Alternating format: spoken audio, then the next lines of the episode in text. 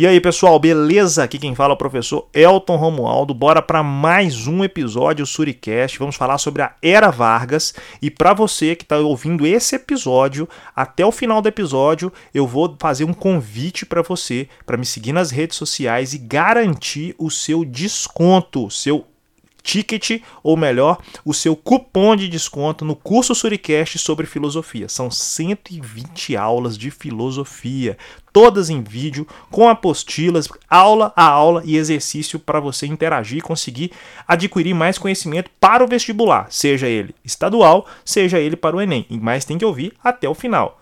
Então, bora para o episódio.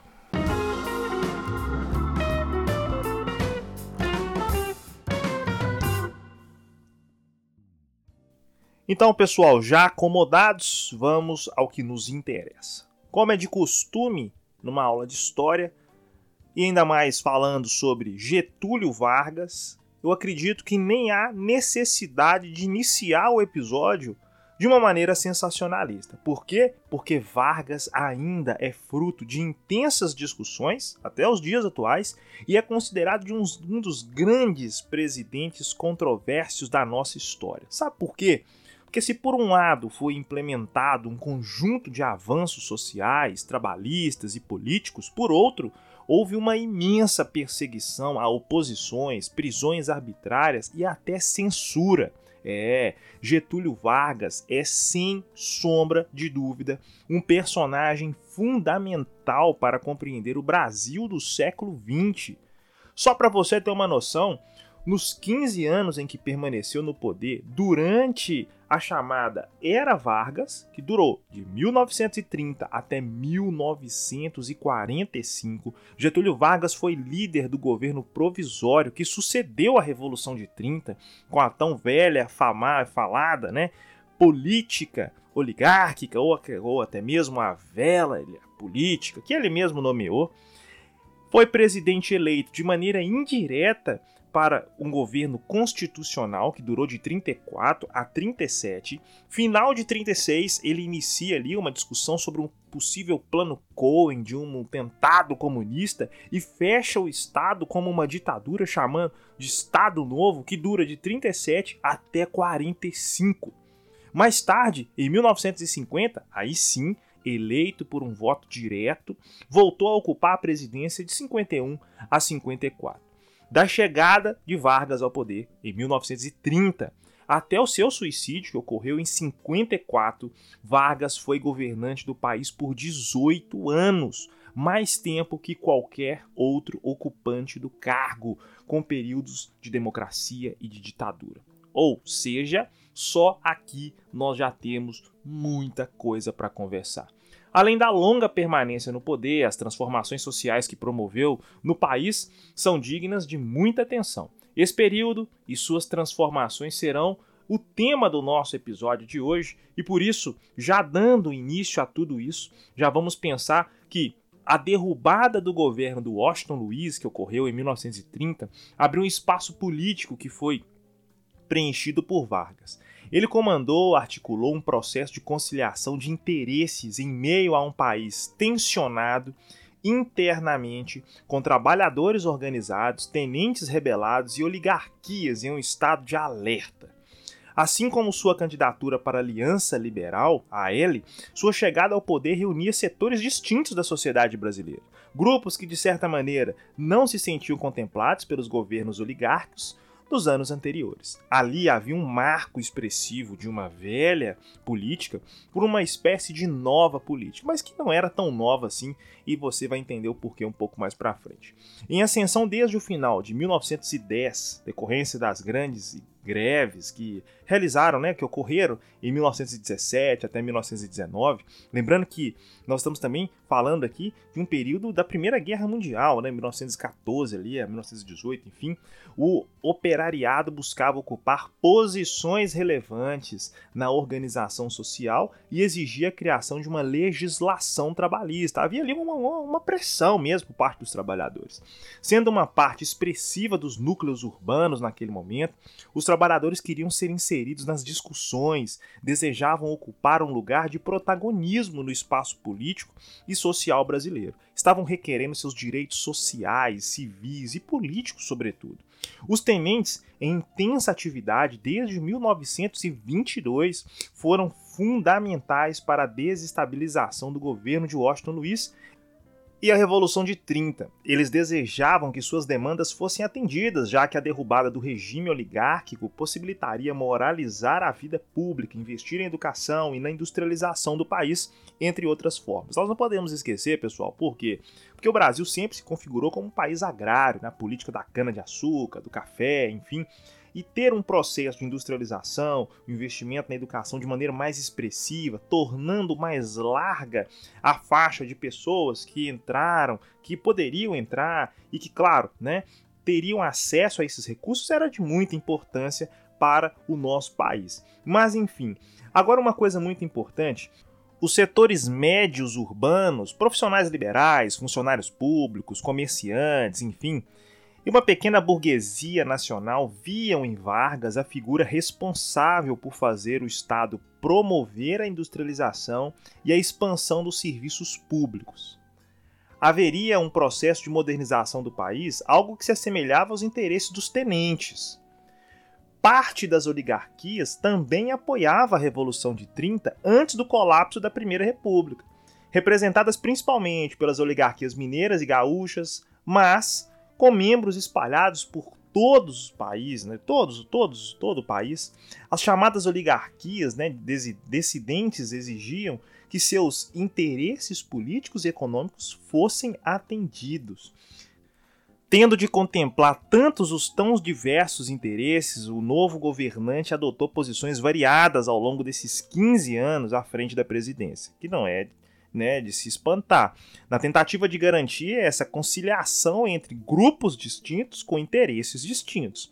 Como um governo forte e centralizado, fomentador do desenvolvimento econômico e social, todos fariam parte do Estado e teriam suas demandas atendidas. Ou pelo menos era essa a promessa. Brasilzão não é para amador, não é para amador. O que, que aconteceu então? Aconteceu uma espécie de modernização conservadora. O movimento que levou Vargas ao poder ainda é debatido. As divergências são: teria sido uma revolução que de fato ou apenas um golpe? Os defensores da tese da revolução apontam para a ideia de uma ruptura transformadora em relação ao que existia no período anterior. A Primeira República seria um símbolo de atraso com base no modelo agroexportador e com repressão aos movimentos sociais, corrupção e fraudes. A chegada do novo grupo político ao poder teria uma transformação sem precedentes, rompendo com o passado colonial por meio da industrialização, da criação de uma legislação trabalhista, da modernização da estrutura estatal, da expansão dos serviços públicos e do avanço político. Por outro lado, os defensores da ideia de um golpe de 1930 apontam para os limites do movimento. De acordo com essa tese, por exemplo, não teria havido de fato uma ruptura profunda, mas apenas uma troca de oligarquias no comando. Saíram os paulistas, entram os mineiros e gaúchos. Além disso, destacam a conservação das estruturas tradicionais brasileiras, tais como a concentração fundiária e a manutenção da agroexportação como principal fonte de diversas e divisas do mercado internacional, ou seja, o Estado continuou sendo dominado pelas oligarquias. E aí que está o X da questão, foi o que eu mencionei agora há pouco, dizendo a vocês que o Brasil sempre se configurou como um país agroexportador. O agronegócio é o que sempre, em 500 anos, moveu o Brasil. Né?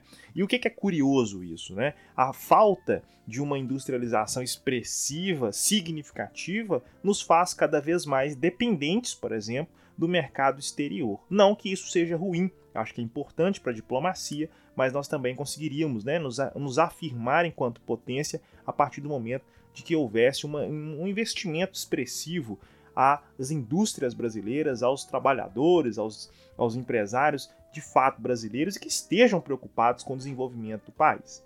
Mas essa conversa para um outro episódio. Em meio à crise do liberalismo, após a Primeira Guerra Mundial e a crise econômica de 29, o Estado assumiu o papel de regulador e agente do desenvolvimento socioeconômico em muitos lugares do mundo. Agora, tudo isso se deu de diferentes maneiras. Por quê? Vou citar um exemplo. Os regimes fascistas europeus mantiveram o capitalismo, mas abandonaram o modelo liberal. Por sua vez, apesar das gritantes diferenças, tanto a União Soviética stalinista como os Estados Unidos de Roosevelt adotaram modelos como forte intervenção estatal. Dessa forma, cabe ressaltar como a crise do liberalismo levou diferentes modelos de governo a adotar a intervenção estatal. Isso sendo eles autoritários ou não. E nesse contexto, houve um modelo do autoritarismo que caminhou ao lado dessa possível ou pseudo-modernização. De uma certa maneira, pessoal, a Revolução de 30 combinou elementos que levaram a um processo que pode ser definido como uma modernização conservadora que eu mencionei agora há pouco. A partir dessa data aí, de 30, teve início um período de avanços políticos e sociais, com a inclusão de grupos que estiveram excluídos por muito tempo, como mulheres, negros. Um exemplo disso, né? É a inserção da mulher no mercado de trabalho, é a, é a valorização da capoeira, do samba, a tentativa de inserção do negro no mercado de trabalho, o que na verdade só vai ocorrer expressivamente né, em 51 com a Lei Afonso Arinos, mas isso também conversa para um outro episódio, e a, e a Instituição de Direitos Trabalhistas. Houve também certa modernização administrativa e a implementação de um projeto industrial brasileiro, levando à diversificação econômica, uma tentativa importante que em certa medida funcionou bem. Todavia, tal período foi marcado ainda por algumas limitações. Os direitos trabalhistas não chegariam ao campo, onde foi mantida a estrutura baseada no latifúndio e no poder das oligarquias e da agroexportação, o que continuou a ter um papel fundamental na economia brasileira, sendo as riquezas desse modelo de negócio direcionadas para o desenvolvimento industrial. Soma-se a isso, então, o fato de que a concentração do poder político continuar nas mãos de poucos, principalmente, com a proibição do voto dos analfabetos. Ou seja, nós tivemos uma reorganização de uma mesma oligarquia que está no poder. Para além de uma história oficial que reforça né, a ideia de uma revolução que havia deixado para trás a República Velha, a percepção ela é explícita, né? Esse, esse caráter modernizador, ou modernizador, melhor dizendo, de Estado varguista prevaleceu tanto que seus, que se, que seus aliados e então adeptos consagrou a definição do movimento como Revolução de 30. Mas a percepção, como eu mencionei, ela é explícita. Nós tivemos, na verdade, né, o que? Uma concentração de poder das oligarquias ainda latifundiárias, agroexportadora, que abriu uma aba ali para a industrialização, mas em certa medida se manteve a mesma. Apesar disso, não se deve abandonar a ideia de que se trata de um processo com limitações, marcado por uma constante tensão entre avanços e retrocessos. E essa coisa vai, né, naquele famoso um passo para trás para dar dois para frente, dá três para trás, nenhum para frente, dá dois para frente e não sai do lugar, enfim. Refletir sobre a era Vargas é refletir sobre todas essas contradições. E diria eu, no início desse episódio, que Vargas é um dos grandes presidentes controversos. Enfim. A chegada de Vargas também, pessoal, ao poder, representou uma grande transformação do modelo político brasileiro, o rompimento com a República Oligárquica, que nós estamos vendo, discutindo sobre isso, também abriu espaço para novas formas do exercício do poder. O que eu quero dizer? O Estado varguista se apresentou como mediador das relações entre o capital e o trabalho. Isso significa que, entre burguesia e trabalhadores, Vargas buscou uma espécie de conexão direta, acima das instituições liberais e dos partidos políticos, com os grupos sociais que antes se sentiam excluídos dos processos políticos, sociais e, claro, trabalhistas. Vargas ocupou um espaço entre os trabalhadores, as classes médias, os militares, a burguesia nacional e as elites políticas. Nesse espaço, conciliou interesses, fortaleceu o papel do Estado, lastreado em sua própria figura. Enquanto todos pareciam se acomodar pelas conquistas, direitos trabalhistas, incentivo à industrialização, atenção às demandas, etc., cresciam a força e a influência do Getúlio. Ou seja, havia ali uma espécie de, de, de, um, de um sistema orgânico né, que a política varguista estava tentando construir. E nesse modo de organização, ou desse organismo né, político, se popularizou na primeira metade do século XX, na América Latina, né, o tão falado populismo, isso é configurado no Brasil a partir da figura de Getúlio Vargas. No entanto, com o passar dos anos, o conceito de populismo foi sendo utilizado não como ponto de análise política, mas como elemento de desqualificação do outro, né? sempre associada à aproximação entre o governo e os setores mais populares, médios e a manipulação ou troca de favores. Assim, se me permitirem, vou usar aqui a ideia de trabalhismo, para definir o modelo varguista, né, considerando que as relações entre Estado e a sociedade se deram de maneira tensa, sim, mas com participação ativa dos trabalhadores e de setores médios nos seus rumos e tomadas de decisões. Isso porque o Estado organizado por Vargas se baseava na ideia de valorização do trabalho e do trabalhador. Essa foi a estratégia utilizada por ele para promover a consolidação política visto que precisava de uma base sólida e de diferentes grupos sociais que o enxergassem né, na possibilidade de ter atendidas suas demandas. Para implementar o projeto de industrialização do país, por exemplo, foi preciso superar a mentalidade escravocrata, que associava o trabalho à subalternidade. Foi necessário exaltar os esforços individuais e coletivos e a disciplina. Nessa mesma medida em que se destacavam a importância de trabalhar e de quem trabalhava, era necessário combater a figura do malandro, a exaltação que existia em relação a ela.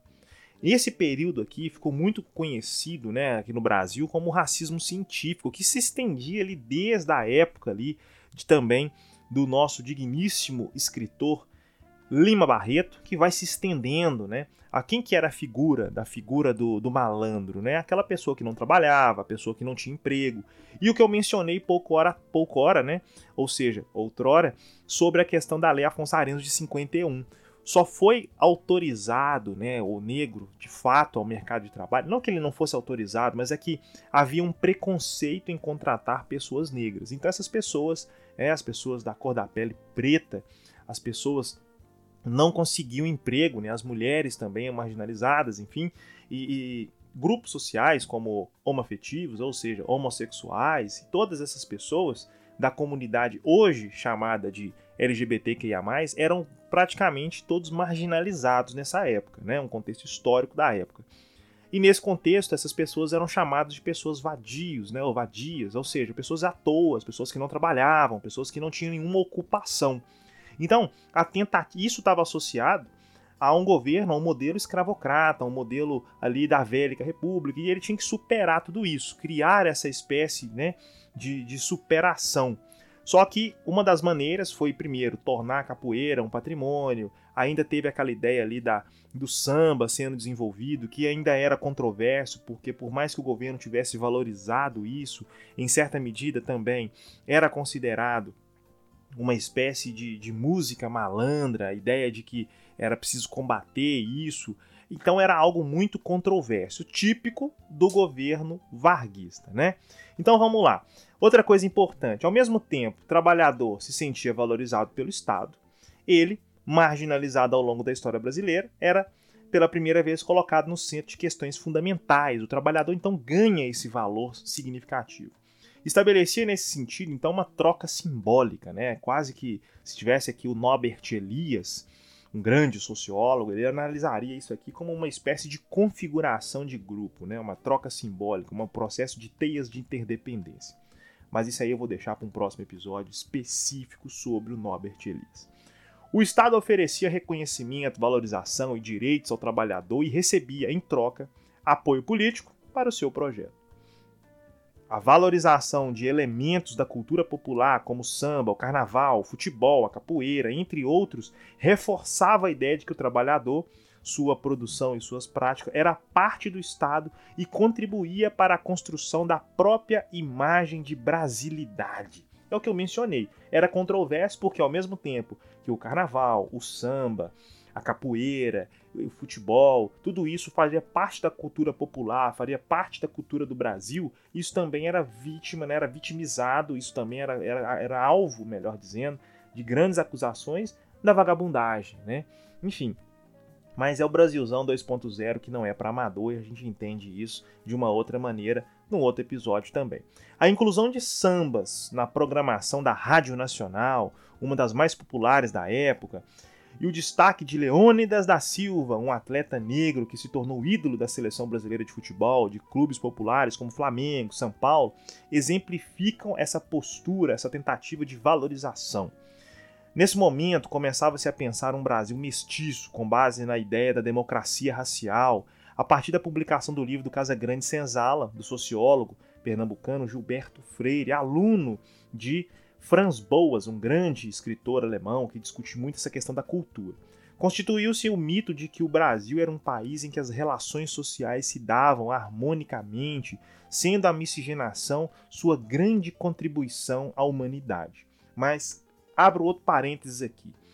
Gilberto Freire foi alvo de inúmeras, mas inúmeras inúmeras e milhares de inúmeras críticas, sobretudo de Darcy Ribeiro, porque essa miscigenação, essa troca de culturas entre o branco, o negro, o indígena e os povos europeus que sejam, isso não se deu de uma maneira tão amigável, natural, isso deu de uma maneira forçada. Porque se uma pessoa branca impõe a sua cultura sobre o negro, sobre o indígena, tá tudo certo. Agora, se o negro vai lá colocar a sua religiosidade, isso é tratado como preconceito. Isso é tratado como algo ruim, é tratado como algo negativo. Se o indígena quer ter a sua forma de vida de maneira digna, respeitada, ele é tratado como vagabundo, tratado como excluído, enfim. Então essa miscigenação, essa mistura, ela não se deu assim de maneira tão amigável. Ela se deu apenas de uma maneira unilateral. É a parte do branco europeu sobre a América Latina, sobre o brasileiro. Há um processo etnocêntrico aqui. Quem vai colocar isso? Quem vai colocar isso é o Darcy Ribeiro o próprio Florestan Fernandes, que essa ideia de uma democracia racial, isso foi um, uma maior a maior mentira já falada e declarada no Brasil.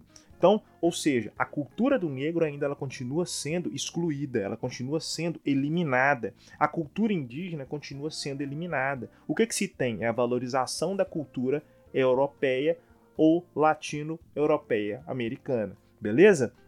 Então isso é um ponto chave, eu vou fechar esse parênteses aqui. O projeto barguista, em larga medida, utilizou-se de negociações e, claro, da negação de tensões raciais. Então, seja, negociações por quê? Discussões acadêmicas, você tinha gente que defendia, tinha gente que não defendia, mas em, em, em, certa medida, à medida em que ele percebia que isso era complicado, ele preferiu negar essas tensões raciais. Não promoveu efetivamente a inclusão social dos populares, nem da população negra, e foi reforçando uma ideia de conciliação, a qual mantinha as desigualdades sociais, o que, claro, facilitava muito o trabalho da elite das classes médias. Perfeito? Nesse sentido, avançava a idealização de uma conciliação de classes e raças né, planejadas por Vargas. Associada ao ideal nacionalista, desculpe, não havia por que existirem tensões entre capital e trabalho. Olha só que loucura! Eram todos brasileiros lutando pelo bem comum. Tais ideais, por exemplo, inspirações nos fascismos europeus, limitavam as disputas entre patrões e empregados, garantiam a escalada da produção, evitavam greves e fortaleciam o ideal de desenvolvimento e a estabilidade varguista os sindicatos exerciam um papel fundamental nessas negociações. Anteriormente perseguidos, seriam eles os espaços de organização dos trabalhadores, porém sob tutela do Estado.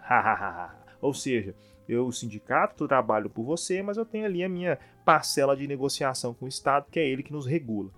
Além deles, né, o rádio exerceu o papel de destaque, aproximando o presidente da população e promovendo a difusão de suas ideias. Cabe lembrar, pessoal, que estamos falando de uma sociedade anterior à televisão, que só chegou no Brasil nos anos 50, beleza? E ao computador, que só vai chegar nos anos 90. Portanto, devemos pensar o rádio como o grande veículo de comunicação de massas. É ali que estava toda a propaganda do governo varguista. Coroando as aproximações entre Estado e sociedade, em que o primeiro era organizador da segunda, ou seja, o Estado era o organizador da sociedade, os direitos trabalhistas foram instituídos. É uma grande alvoroço. Ei, os trabalhadores conquistaram alguma das suas demandas históricas, como a regulação da jornada de trabalho, a implementação das, da seguridade social e, claro, né, a instituição do salário mínimo. Mas é importante lembrar, frisar, marcar, deixar carimbado que isso só fazia parte de um processo maior em que o Estado e trabalhadores iriam se aliarem em torno de um projeto maior. Uma questão muito importante é levar em consideração que, que nesse período é possível perceber com maior clareza o progresso social e a limitação né, de um modelo já colocado aí por questões desse Estado novo. Ah, outro ponto-chave, né, que é o governo provisório de 30 a 34, que foi estabelecido em novembro de 1930, logo após a derrubada do governo do Washington Luiz, a fim da Primeira República, Getúlio Vargas assumiu o comando do país com plenos poderes, pois dissolveu o Congresso Nacional e passou a governar por meio de decretos. Ele começava um processo de centralização política e desmonte do modelo oligárquico. Essa é a parte controversa do governo né, do Getúlio Vargas. A Constituição de 1891, que foi ali da República Velha, ela foi mantida, assim como as constituições estaduais, mas poderiam ser alteradas por meio de decretos. Além disso, um dos seus princípios, o federalismo, né, pedia força. O governo provisório teve início com um processo de intervenções nos estados por assembleias legislativas estaduais e municipais e tudo isso foi dissolvido, né, e, o, e o governo, os governadores destituídos. Para esses cargos foram nomeados aliados de Vargas. Então, é, ele fecha tudo, né, as assembleias, todas elas, o próprio governo estadual, e começa a, a inserir pessoas da sua patota, pessoas ali do seu dia a dia, enfim, pessoas da sua confiança. O novo governo instituiu o Ministério do Trabalho, a Indústria e Comércio, responsável pelo desenvolvimento econômico e pela organização dos trabalhadores, e criou o Ministério da Educação e Saúde. Com o objetivo de ampliar a atuação do Estado e atender os aspectos básicos da vida dos cidadãos, essa mudança representou também uma aproximação com trabalhadores, setores médios, urbanos e burguesia nacional a modernização, a modernização, desculpa, meu R tá demais. A modernização do Estado e de suas relações com a sociedade representava um passo importante na consolidação do projeto varguista. Em 1932 foi criada a carteira de trabalho. Se você não tem uma carteira de trabalho, peça algum parente seu, qualquer pessoa próxima de você abre a carteira de trabalho, vira a primeira página, você vai ver um texto homenageando Getúlio Vargas por construir, ou melhor, por escrever, ou claro, por aprovar as primeiras leis trabalhistas. Entre outros direitos, a jornada de trabalho foi regulamentada, então, ou seja, as pessoas não tinham que trabalhar 18 horas, elas tinham um horário fixo para trabalhar diariamente. E, entre outras coisas, estabeleceu também seu dia de descanso semanal. Então você não tem que trabalhar de segunda a segunda, pelo menos o domingão lá você tem que garantir com a família. E também você tem direito a férias remuneradas. Gente, as pessoas entravam de férias, elas não recebiam pelas férias. Então você entra de férias e recebe um mês ali tranquilo, pra você descansar com dinheiro no bolso, que não dura muito, mas já é alguma coisa.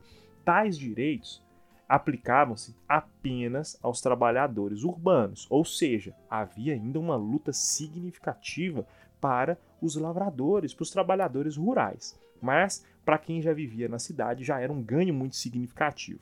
A fundação de sindicatos foi incentivada, filiar-se era garantia de ter acesso aos direitos estabelecidos em lei. Havia o interesse do governo também nessas afiliações.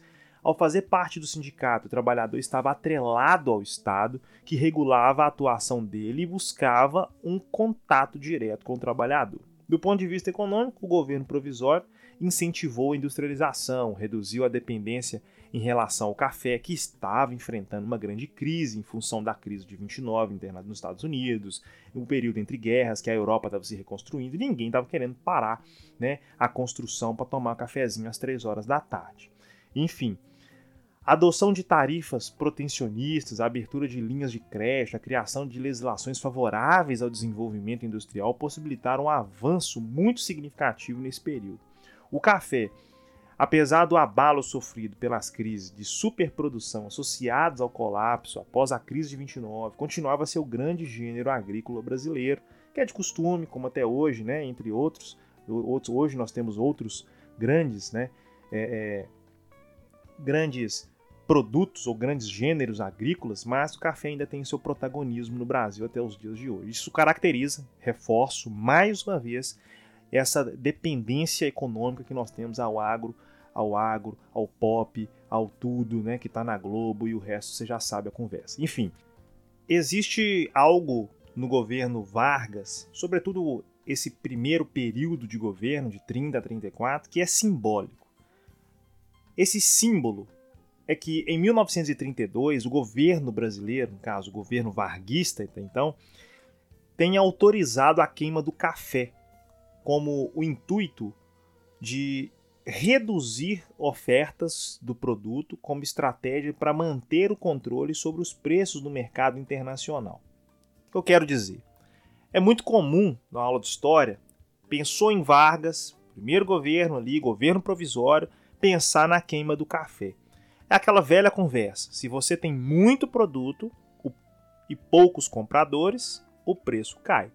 Se você tem pouquíssimos produtos e aí automaticamente o número de compradores ele vai aumentar, tendo como ponto de referência a quantidade de produtos, claro, o preço vai disparar. E o Vargas, atentado, né, ali, atento, muito presente nisso, faz esse tipo de coisa. Ele queima o café. E ao queimá-lo, Vargas se mostrava no comando. Assim, continuávamos sendo um país agroexportador e ainda dependíamos do café mas o projeto era romper com a dependência e transformar a base econômica brasileira. Nós temos aqui também, ainda no governo provisório, após a Revolução de 30, uma insatisfação das oligarquias paulistas. As oligarquias paulistas se ressentiam das mudanças promovidas por Vargas, uma vez longe do poder, questionaram os rumos do Brasil sobre o novo regime. Além disso, né, ficou estabelecido que o país teria uma constituição e seria reorganizado após 1930. Passado dois anos, a Constituição de 81 havia sido desmantelada, o presidente governava por meio de decretos e os estados estavam nas mãos de tenentes. Né? Isso, isso gerou para os paulistas, para essas elites políticas paulistas, um, um colapso mental. Né? Essa também era a situação do estado de São Paulo, que passou a ser comandado pelo tenente pernambucano João Alberto Lins, após a instalação do governo provisório. A insatisfação das elites paulistas com a intervenção determinou o início da instabilidade do Estado, atingindo seu auge em fevereiro de 32, quando grupos começaram a organizar um movimento armado contra o governo Vargas. O presidente muito esperto, tentou contornar a situação ao apresentar um código eleitoral, nomear um novo interventor civil para o Estado e convocar eleições para maio de 33. Essas medidas, no entanto, não contiveram o movimento de rebelião já se desenhava em São Paulo. A morte de quatro estudantes, Miragaia, Martins, Drauzio e Camargo, por forças repressivas do Estado, criou mártires e abriu caminho para um levante de setores das oligarquias e de camadas médias paulistas contra o governo. As iniciais dos nomes dos jovens, MMDC, dos jovens mortos, diga-se de passagem, deu nome à organização oposicionista, Nascia assim em julho de 1932 a Revolução Constitucionalista. Os conflitos duraram pouco tempo e em outubro do mesmo ano, ou seja, de 32/33, né, duraram ali um período expressivo de tempo. Os principais líderes do movimento tiveram seus direitos cassados ou seguiram para o exílio, e um novo militar passou a comandar o estado de São Paulo. Esse é um ponto chave de quê? Das controvérsias varguistas. Apesar da vitória militar, Vargas percebeu a necessidade de recomodar os interesses naquela situação, pois São Paulo continuava a ser o grande expoente da economia nacional e a tensão com os paulistas já se prolongava por muito tempo. Assim, Vargas manteve as eleições convocadas para maio de 33 e requereu à Assembleia que aprovaria a Constituição de 34. Em 33, substituiu o interventor federal, escolhendo desta vez um paulista civil, o famoso Armando Salles. E o que que isso é interessante? A nova Constituição foi elaborada pela Assembleia Nacional Constituinte, ANC, eleita em 33. As eleições para a formação dessa Assembleia foram as primeiras desde 1930 Nela, um conjunto de avanços merece destaque. O voto seria secreto, direito é, direto e obrigatório, as mulheres poderiam votar e os procedimentos eleitorais seriam organizados e fiscalizados pela Justiça Eleitoral. Como o voto poderia ser exercido somente para maiores de 18 anos alfabetizados, continuavam excluídos do processo eleitoral os analfabetos, os praças não oficiais e os mendigos.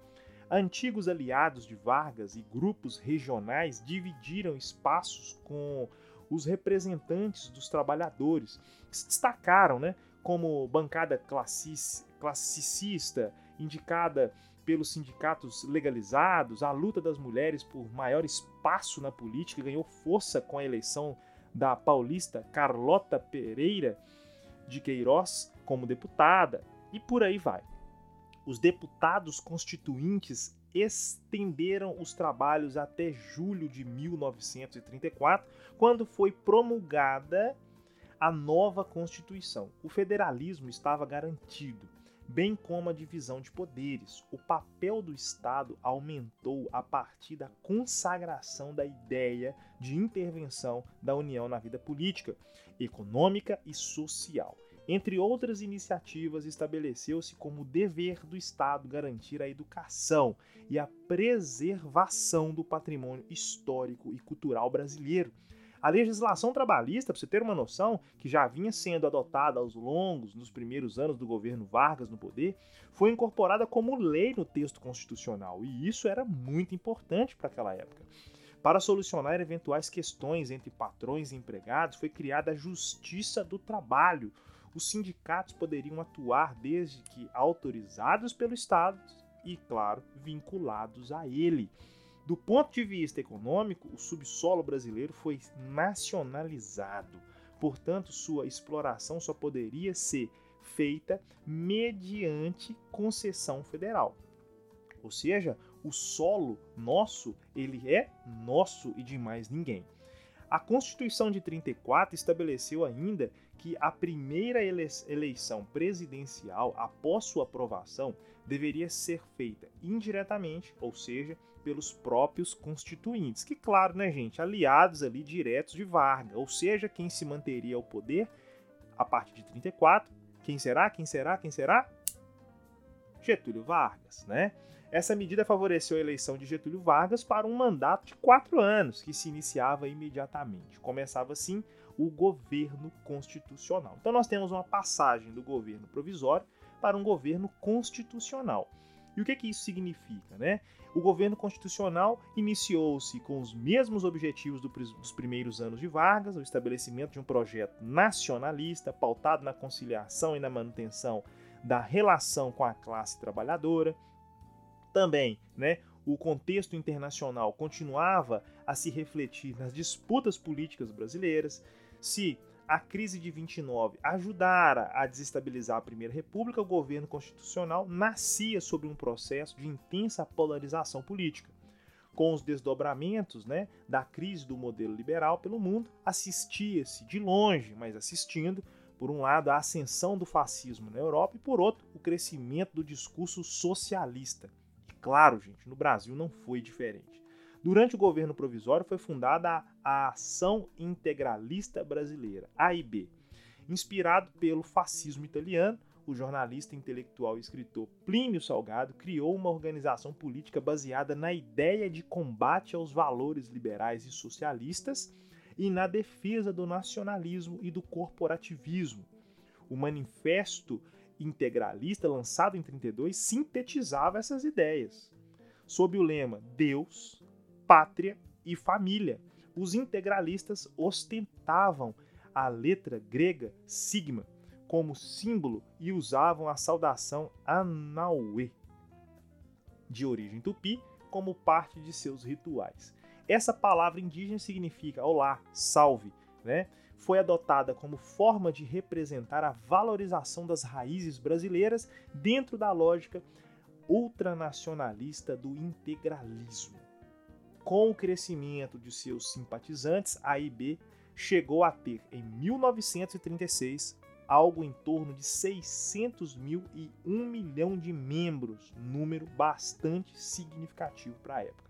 Isso é para os que não acreditavam né, que no Brasil ocorreu alguma coisa relacionada ao fascismo, né, que defendendo Deus, a pátria, né, o Brasil acima de tudo, e claro, a família tradicional e conservadora.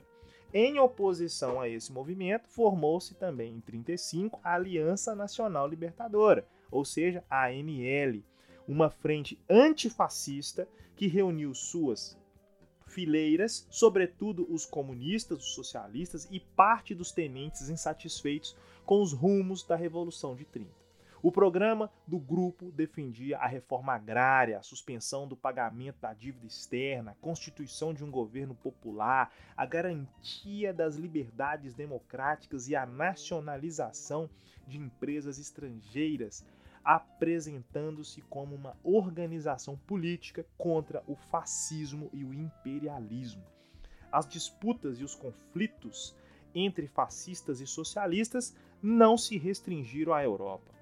Ao longo do governo constitucional, houve uma escalada de violência nos embates entre a AIB e a ANL nas ruas do país. Em paralelo, o próprio presidente não se sentia à vontade no novo cenário. Getúlio não aprovou o texto constitucional que vigorava desde 34 por considerá-lo limitador e chegou inclusive, pessoal, a admitir, tanto em público como em círculos privados, sua insatisfação. Entretanto, seu projeto de Estado aproximava-o cada vez mais dos trabalhadores e o medo da instabilidade fazia de Vargas uma opção segura para os grupos conservadores. O Brasilzão, né, aí sim 2.0 Turbo TSI Flex, sempre foi um país extremamente conservador. Por isso que todos os processos de luta que se deram no nosso país se deram sempre na, na, via democrática, né? Sempre se deu na via ali, não democrática, não é essa palavra, se deu sempre na via conservadora, na via diplomática, essa é a palavra que eu queria usar, porque eles nunca tiveram, nós nunca tivemos aquele espírito, né, da luta, espírito aventureiro de confrontar as ideias, aquilo que já apontava o nosso amigo Sérgio Buarque de Holanda naquele livro chamado Raízes do Brasil. Enfim, Vamos lá. Após o fim da coluna Prestes, Luiz Carlos Prestes, que auxiliou, né, ou melhor, que exilou-se na Bolívia e auxiliou-se ali, aprendendo e discutindo política, e depois foi para a União Soviética. Meses antes do seu retorno ao Brasil, ele foi aclamado, né, presidente de honra, né, pelos aliancistas, considerado a principal principal liderança do movimento, Prestes retornou ao Brasil em 35, em um momento de grande crescimento da NL. Em julho do mesmo ano, Prestes apresentou um manifesto em que propunha a derrubada do governo Vargas e exigia todo o poder à ANL. O documento foi visto pelo governo como uma declaração de guerra e considerado uma ameaça à segurança nacional, Sobre essa justificativa, Vargas acusou a ANL de ser um partido soviético no Brasil e ordenou o seu fechamento. Diz, diante disso, né, desse fato, criou-se um estopim para a rebelião. Se na ilegalidade era impossível organizar grandes movimentos de massa, seria preciso então derrubar o governo. Nascia assim a Revolta Comunista de 1935, que acabaria conhecida como a Intentona Comunista. Sem atrair a participação do operariado, o movimento contou com a atuação de comunistas e tenentes que se levantaram contra o governo e, a partir de quartéis localizados em Natal, Recife e Rio de Janeiro, com baixa adesão, fracassou rapidamente e suas principais lideranças foram presas. Mais que isso, o episódio contribuiu para Getúlio Vargas, que já estava descontente com as limitações impostas pela Constituição e já estava pensando, né, a partir dessa, dessa posição contra os membros da ML para a maioria da população. E, claro, ele vai criar uma espécie, gente, uma coisa muito significativa, né? Ele vai começar a criar, baseando-se né, nos pontos da Constituição que o governo centralizou o poder e radicalizou ainda mais criando ali uma espécie de plano Cohen, né? Que se formaria um novo golpe em 37, que ele vai falar que havia uma grande ameaça comunista, que ela não tinha sido por toda exterminada e que era necessário fechar o país e concentrar o país especificamente numa ditadura para que o Brasil avançasse e removesse por completo toda e qualquer ameaça comunista. Governado com poderes praticamente ditatoriais desde a intentona, Vargas viu as eleições de 38 se aproximarem.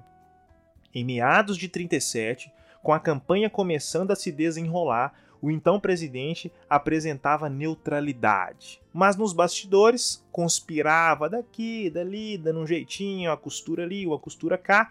Junto a aliados, Getúlio buscava criar um clima de instabilidade em que ele próprio aparecesse como grande Salvador Vargas e se mantivesse no poder. Para tanto, fomentava na população a ideia de que devia temer os comunistas, né?